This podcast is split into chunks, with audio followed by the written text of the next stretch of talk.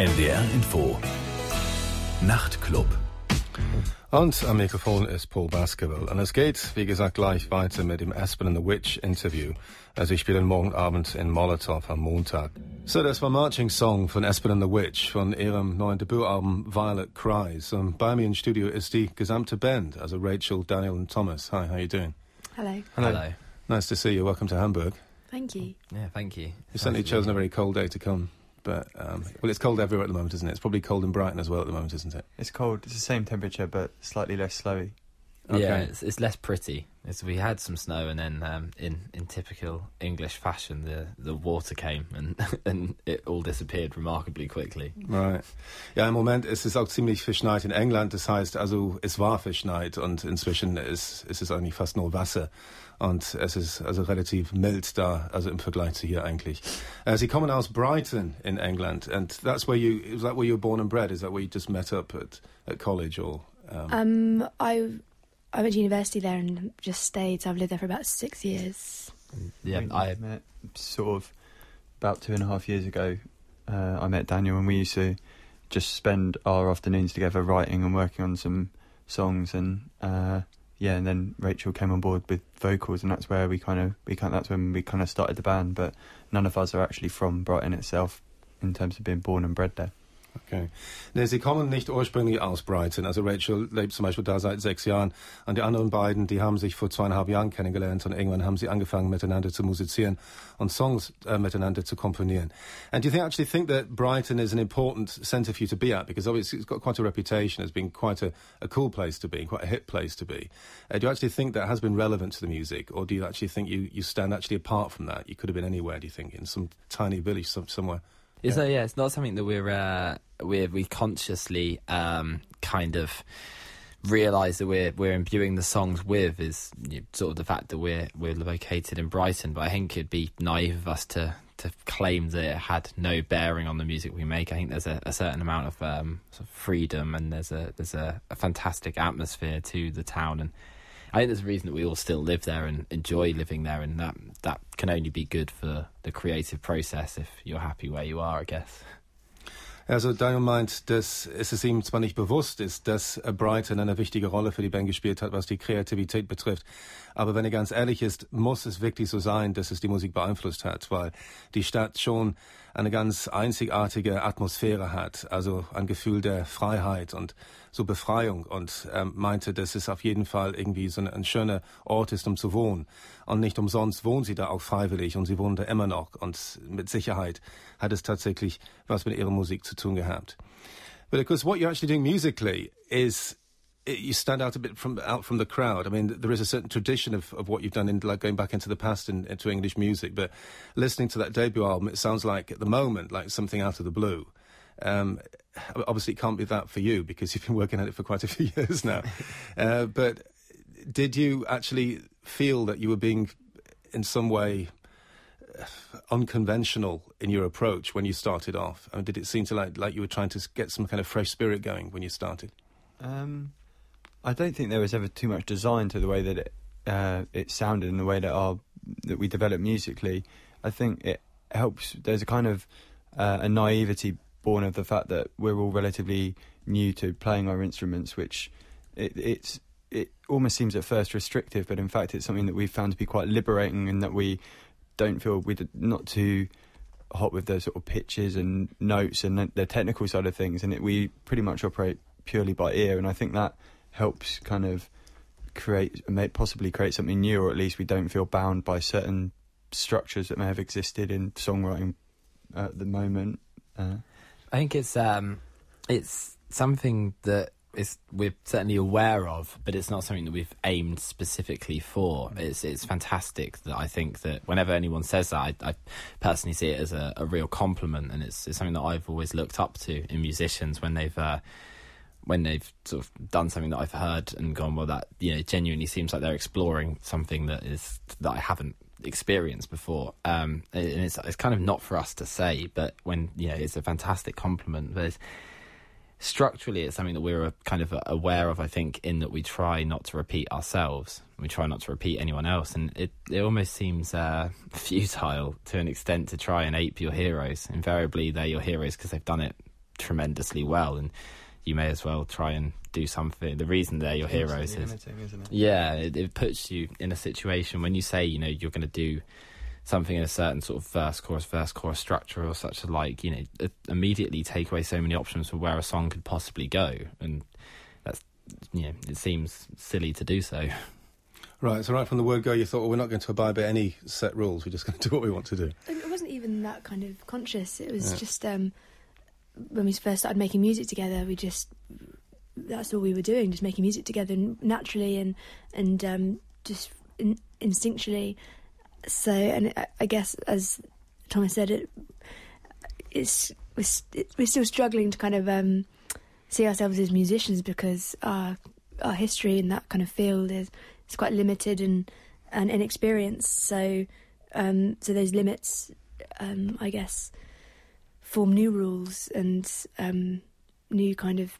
Uh, processes. It's yeah, it's very much as as Thomas sort of um, said. It's it's more a case of just doing it by ear and, and having these ideas of sounds you, in your head of where you want a song to go.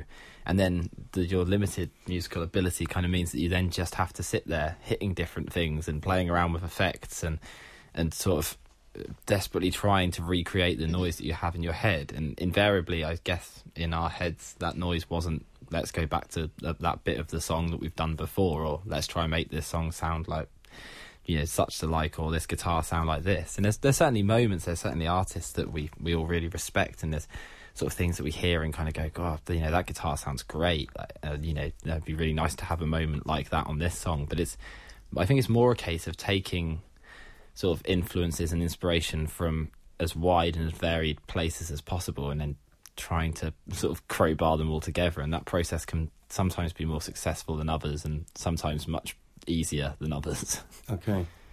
Ja, Sie meinen, dass Sie eine gewisse Naivität haben, die auch ganz förderlich ist für Ihre Kunst.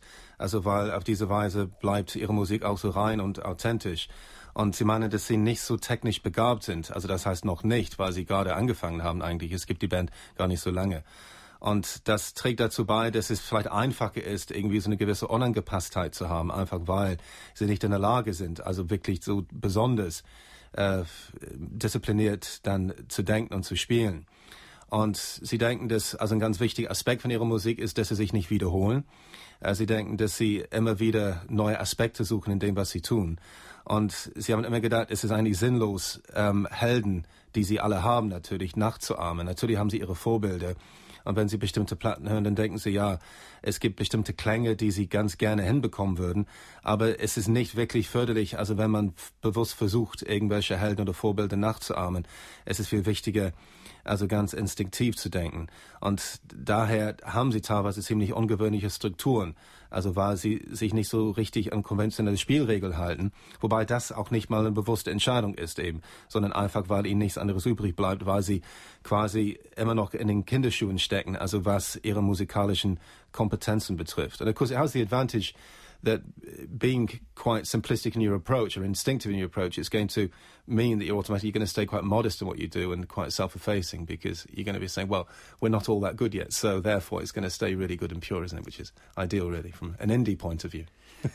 You'd hope so. Yeah, it's you know, it's um, you never want to say never, but I think we will we'll certainly try and try and uh, I, I, don't think it's in our, our nature to be too happy with ourselves. with, well, give it another five years, you don't know. exactly. Never We're still developing never. and interested in trying out different instruments and everything at the moment. So, yeah, we're still in a certainly developing as musicians at the moment. It would be yeah. I think the most exciting idea is that having started from somewhere where we're kind of uh, already exploring things that we don't know about knowing that there's so much left to learn. It's a big learning curve, isn't yeah, it? Yeah, mm. it, it, can hopefully continue for a long time, which which should hopefully mean that it keeps us interested at least, and if other people stay interested, that'd be nice. Ja, Sie meinen, dass Sie auf jeden Fall also noch viel lernen müssen und äh, das, das ist wirklich im Prinzip die Anfangsphase für die Gruppe. Und ich meinte auch, der Vorteil ist eben, dass Sie auf diese Weise bescheiden bleiben. Die werden auch nicht größenwahnsinnig werden, wenn Sie sich bewusst darüber sind, also dass Sie nicht so extrem kompetent sind oder dass Sie immer noch viel lernen müssen, dann bleiben Sie auf dem Boden und also werden Sie dann irgendwie nicht so unbescheiden. So we're going to hear another song uh, from the new album Violet Cries now, uh, Courier. and any particular reason you chose this? I mean, obviously because you think it's one of the best songs, inevitably. But um, of course, you probably think they're all good songs, don't you? All ten of them. But um, yeah. I, guess this one um, because it, it's one that we've been playing uh, live recently, um, and we played live in the summer um, at the festivals, and it's one that has uh, a little bit more of a, a kind of an energy and a, an instant bite to it that yeah hopefully will um, is a it's a nice kind of Structurally simple, fun. yeah structurally it's quite simple and it's also it's, it's, it takes in a lot of what the album's about I guess in a shorter period of time than some of the others. So. It's ideal for the radio, in other words. It, indeed, you know, it's got that element. in other words, just not long-winded. That's what you're trying to Yeah, yeah, this one's slightly concise. It's. Okay. it hardly races by, but Right, okay. Nee, also dieses Stück äh, Chorea von dem neuen Album Violet Cries von Esben and the Witch ist ein Stück, das im Vergleich zu den anderen Songs oder im Vergleich zu einigen anderen Songs ziemlich kurz und bündig ist oder kommt zum, schnell zum Kern der Sache und hat einen gewissen Biss und eine gewisse Unmittelbarkeit und auf irgendeine Weise auf ziemlich ähm, ja, unmittelbare Weise fasst es eigentlich die Stimmung des Albums ganz gut zusammen. Hier ist also Espen and the Witch von dem Album Violet Cries mit Chorea. So das war Chorea von Espen and the Witch von dem neuen Album Violet Cries. Bei mir im Studio ist die ganze Band, also Rachel, Daniel and Thomas.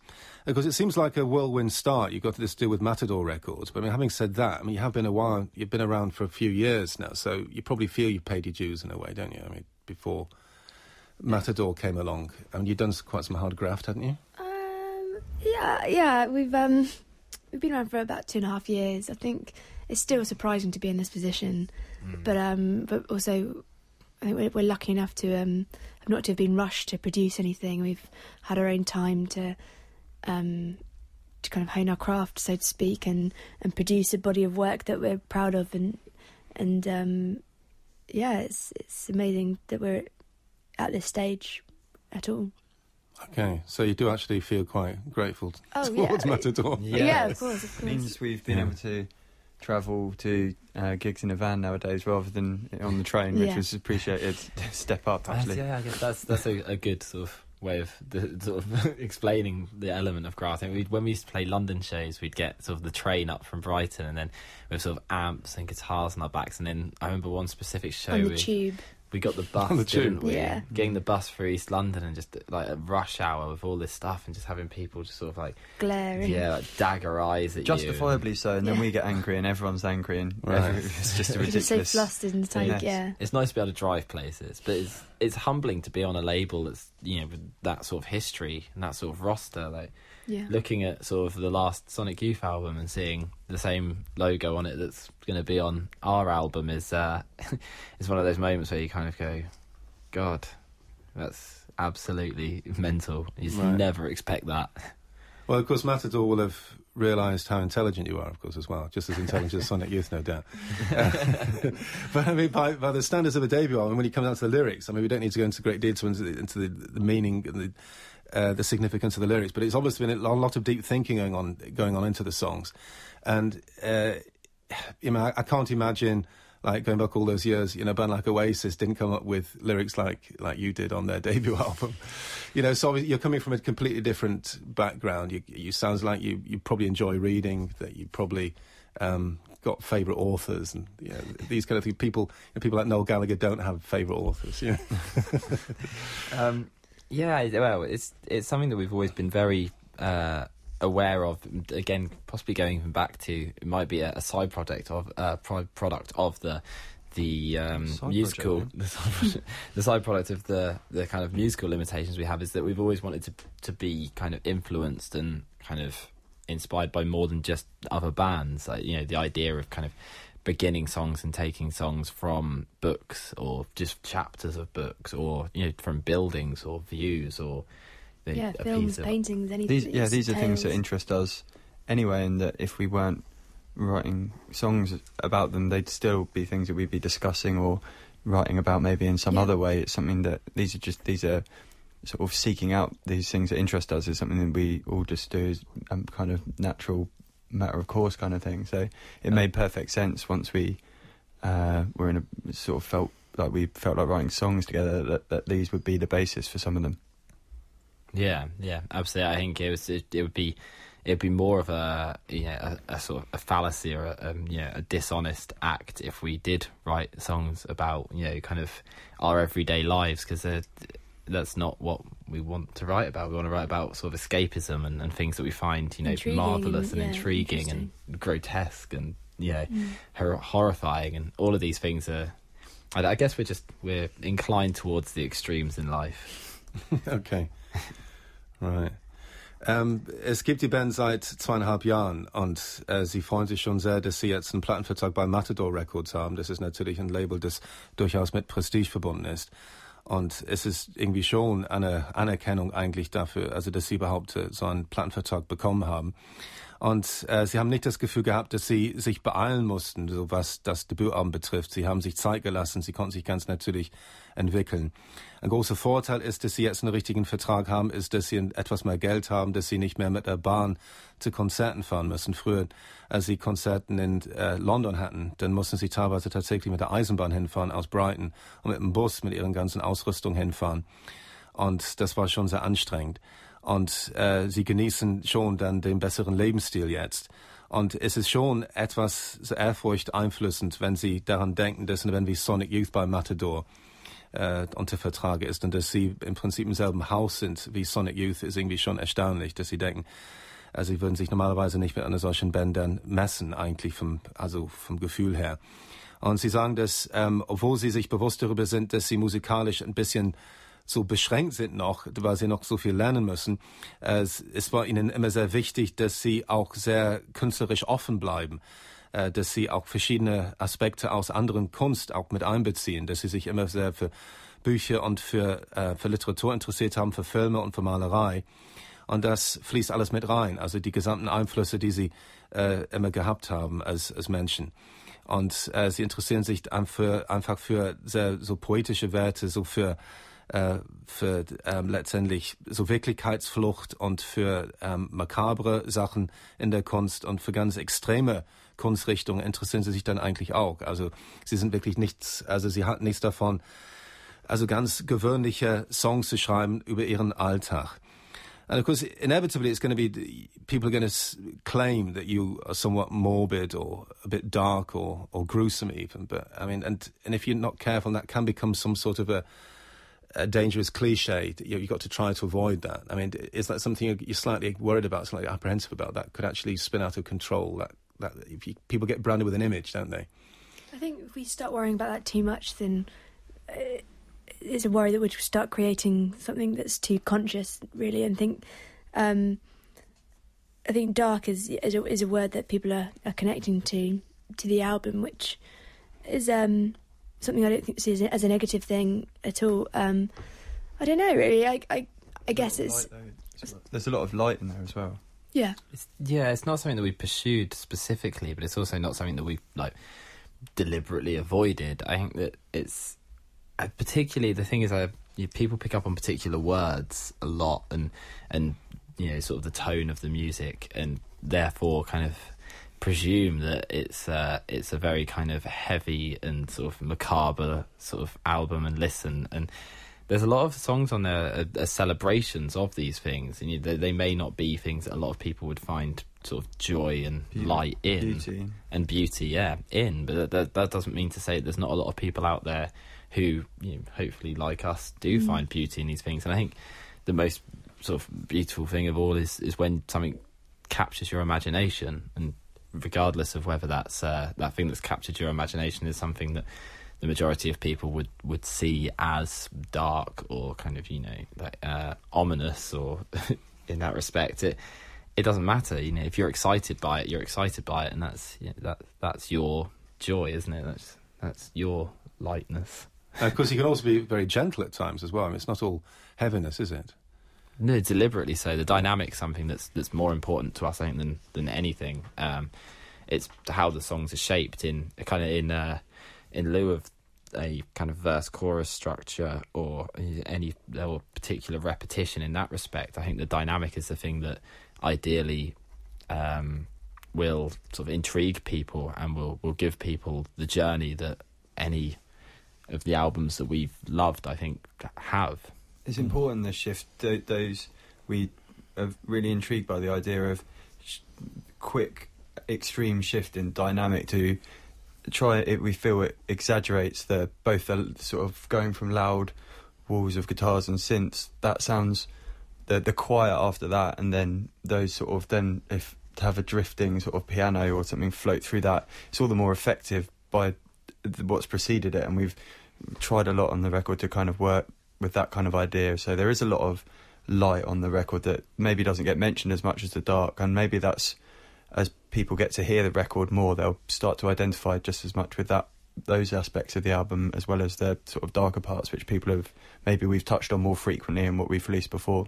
It's it's odd. I think that generally people seem to uh, people connect with the the darkness quicker than they're they're connecting with the the parts that maybe are slightly um, slightly lighter, and and people.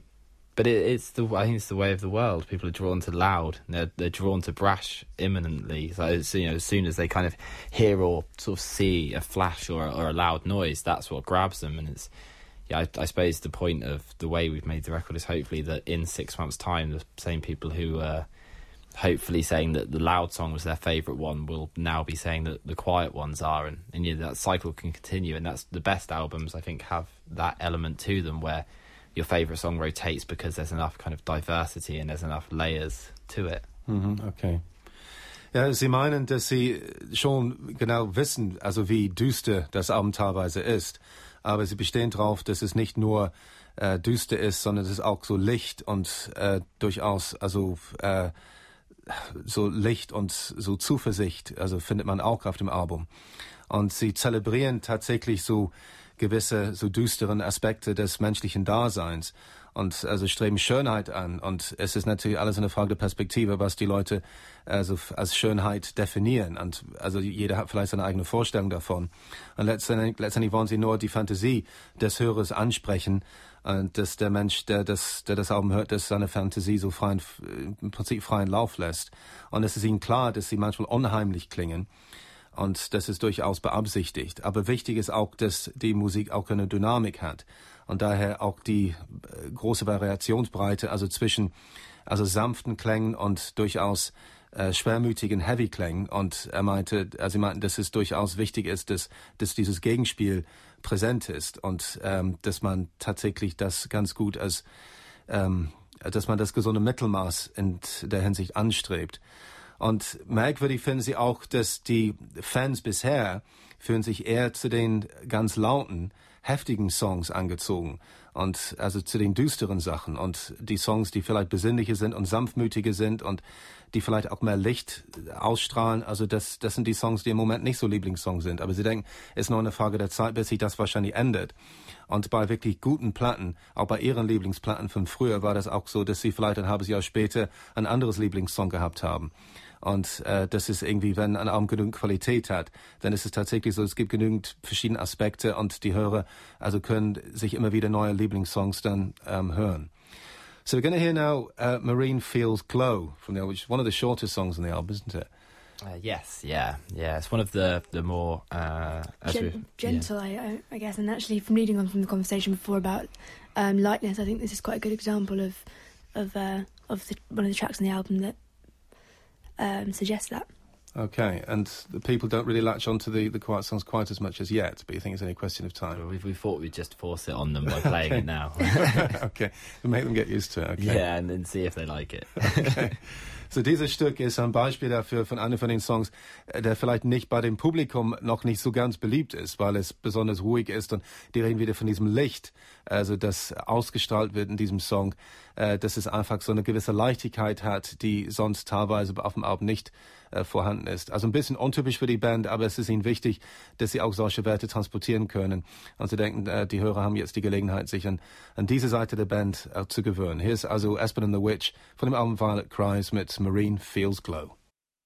So das war Marine Fields Glow von Esben and the Witch von dem neuen Debütalbum Violet Cries.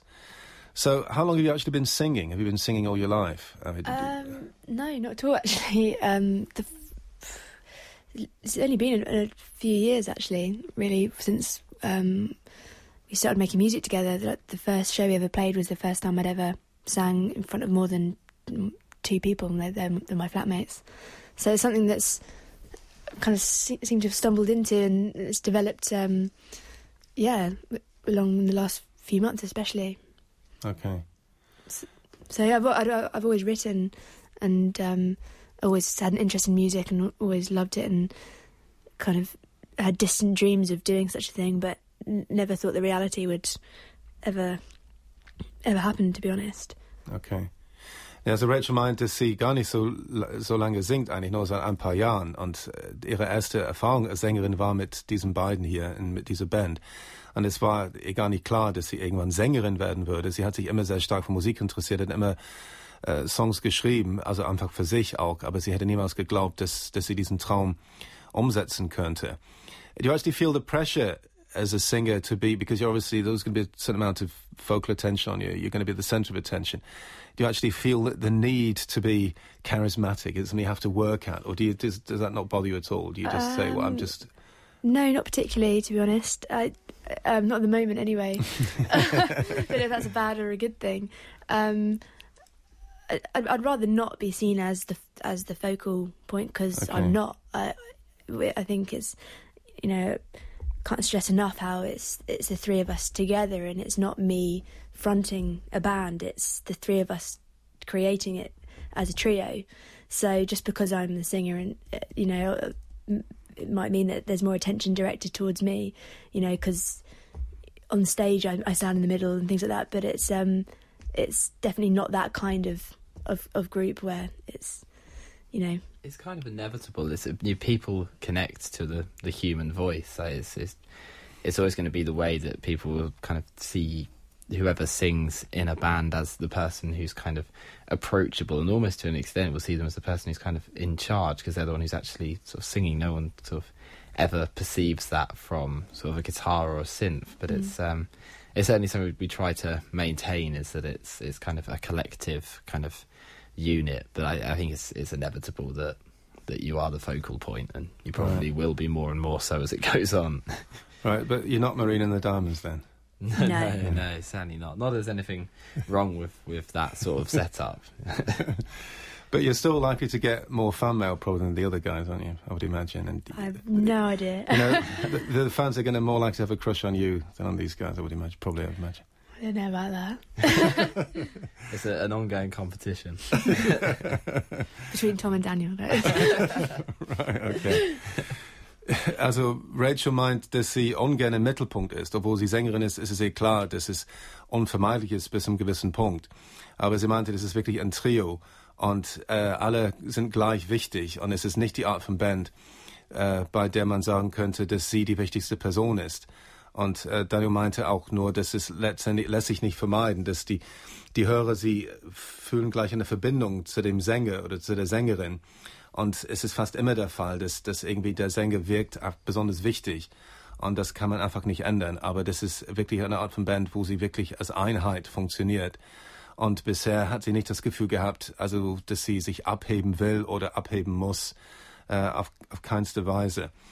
And has he got to the stage now, do you think, where you actually feel that you really could go places? I mean, do you feel still uh, quite down to earth about things, or could you actually en- envisage the scenario where you think, well, we, we really are getting places now and uh, we could make it big time? And do you actually feel ambition creeping in, in almost like a sinister way or not? No, um, it's something we, I mean, not in any sort of we don't really look to the future in that way at all. Like spending, uh, finding ourselves here and, and talking to you now is is strange enough, but we're trying to kind of create the the like just excited about playing live shows and just trying to maintain the and do what we've done previously. Well, really, the key is to not to think about it too much as well. Yeah, and it's and important that music's created and in a place that's separate from us and any th- ambitions and thoughts we have, and trying to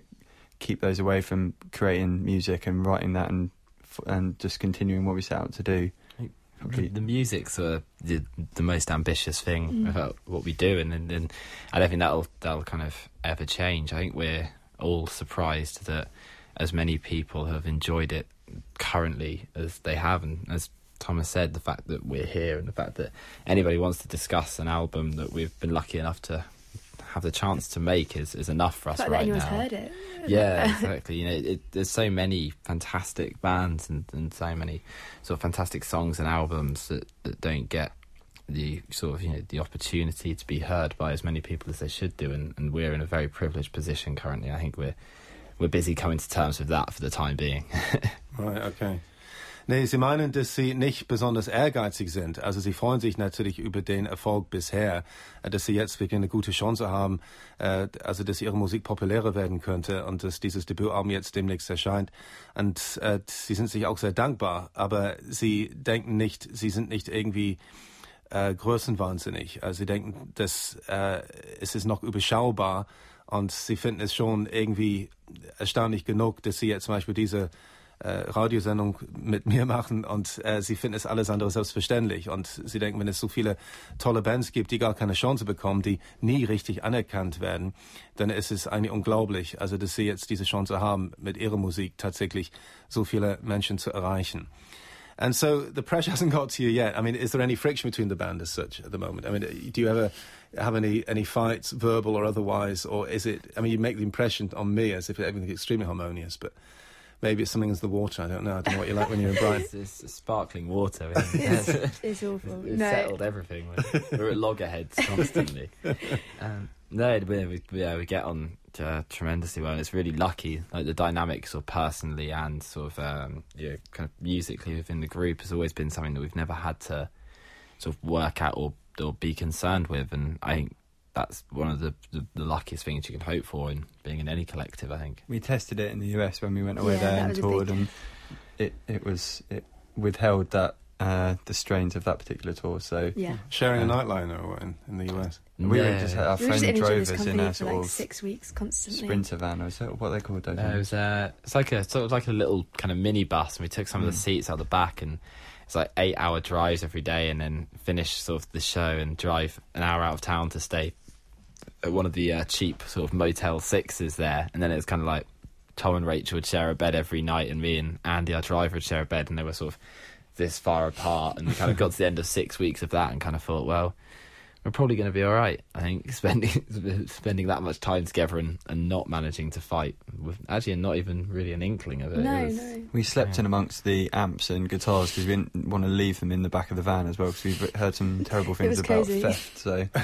every night we'd load out of the venue and then load into the motel about two hours later. Yeah, wake up some some of the some of the rooms face. some of the rooms were up yeah two flights of stairs, that was a was, uh, nightmare. though. which was a nightmare.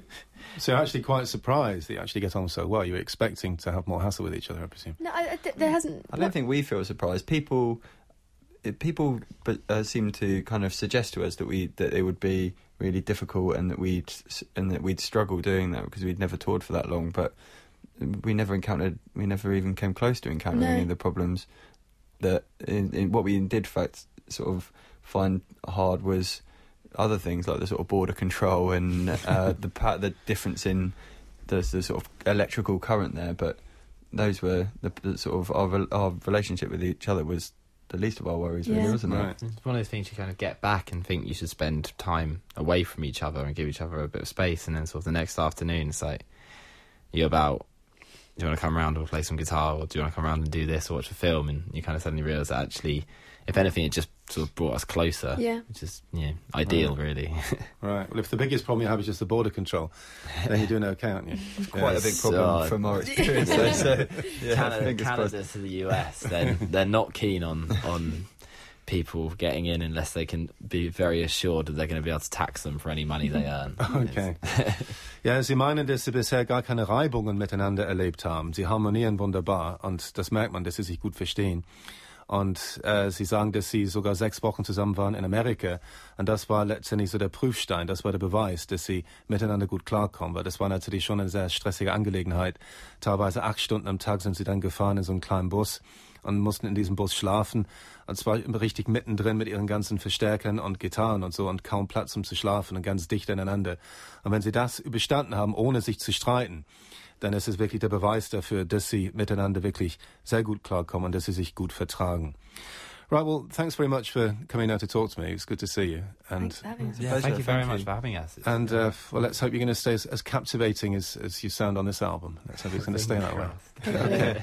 So we're going to hear Warpath to finish off, and again one of your favourite songs, presumably, and it's the, the song you gave away as a free M- MP3, isn't it, as well? Um, Yeah. Yeah, Yeah. it is indeed. Yeah, Right. it's, it's another one that um, uh, is quite a nice sort of uh, condensed version of some of the sounds we're exploring on the album. Yeah, so. kind of embodies a lot of what we've strive for in a slightly more concise way in a similar, similar So vein diese to Stück Chorea. hören wir jetzt zum Schluss jetzt Warpath, ein repräsentatives Stück von dem Album. Es war auch als MP3 ein Geschenk im Netz von der Band.